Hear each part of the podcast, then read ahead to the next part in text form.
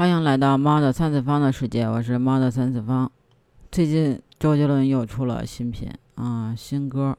之前好多明星塌房的时候啊，大家都跑周杰伦跟那个昆凌微博底下就说，跟杰伦说，我们不催你出歌，也不催你出专辑，啊，也不那个催你了，只要你不塌房，什么时候出都无所谓。这家伙。一不催了之后呢，突然间出了新歌，瞬间就上了热搜。我之前记得有某个明星的粉丝啊，就说周杰伦不火，然后呢，贴吧还是什么就没有霸榜，结果呢，一夜之间就瞬间霸榜，然后超过第二名好多。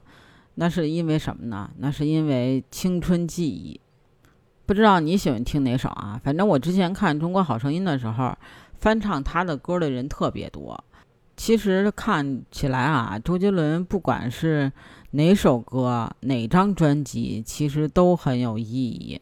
他跟方文山是好朋友，《青花瓷》那首歌呢，全程都是方文山所写的，而且是据说啊是按字收费，一个字多少钱？据说是一个字八千。青花瓷就要二百六十九万的这个作词钱，那新出的这张专辑里边的这首《红颜如霜》这首歌啊，一共是五百零九个字，不知道这个一个字多少钱啊？你要是知道，可以评论区告诉我啊。而且呢，它这个里边啊，呃，最伟大的作品全线上线了，里边的还在流浪。错过的烟火、粉色海洋、倒影，不知道有没有你喜欢的？欢迎你评论区给我留言哦。周杰伦这个专辑啊，十四号的晚上九点半，终于上线了，没有辜负大家六年的苦等啊！他一上线就占了呃各大的社交媒体。有人说方文山的词和周杰伦的曲，YYDS，而且呢，方文山也替这个周杰伦啊澄清了一下，就是说这个最伟大的作品其实有个误会，这里边的歌啊，里面涉及许多艺术家的知名画作，他其实是在讲这些作品是最伟大的作品，而不是这首歌是最伟大的作品。他在这里呢，也是想呃替这个。周杰伦澄清一下，当然了，在某博上啊，也有一个百万级的博主啊，在上边说听完了这个新专辑的听后感，他说这个新专辑啊，最大的感受就是嗓音退化严重，这个还在流浪，错过的烟火倒影，高音很紧很干涩，嗓音呢沙哑的程度需要喝一百瓶胖大海的程度。状态呢，远不如等你下课说好不哭。我是如此相信，比起床边故事的更严重。这也可能是六首新歌里没有一首周杰伦式的抒情歌的缘故，多少都有是主歌要用说唱的代替。毕竟这样可以避免很多唱的问题，但概念比想象中完整。穿越观赏，感悟风景，同时也感觉是一张献给歌迷的专辑。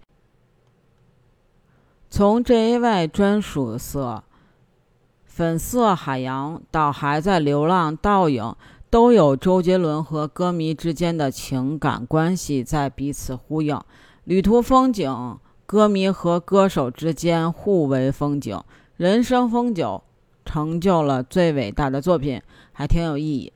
目前听起来，粉色海洋和最伟大的作品红颜如霜三首感觉最舒服。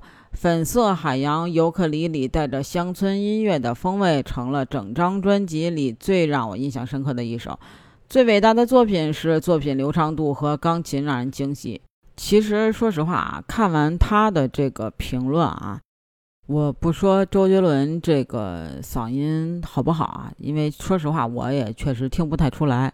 但是呢，我只能听出来这首歌好不好听，呃，喜不喜欢。再有一句最大的实话就是，他只要出歌，我就很谢谢了。其实我最喜欢周杰伦的是以前旧专辑的歌啊，因为那个时候也是我的青春时代，还有那个时候的青春记忆。我最喜欢的应该是那首《世界末日》，是2001年的时候周杰伦演唱会的歌曲，收录在了专辑《Fantasy Plus》里边。其实我们喜欢的每首歌，我们可能不知道为什么喜欢，但是当时它一定是记录了我们当时的心情。不管怎么说，只要他出新歌，我就很开心。不知道你是不是也这样呢？那你喜欢他的哪首歌呢？欢迎你评论区跟我留言分享哦。期待你的分享，那我们这期就到这儿啦，还可以加我的听友群哦，B J C A T 八幺八，北京小写的首字母 C A T 八幺八，期待你的加入，我们下期见喽，拜拜。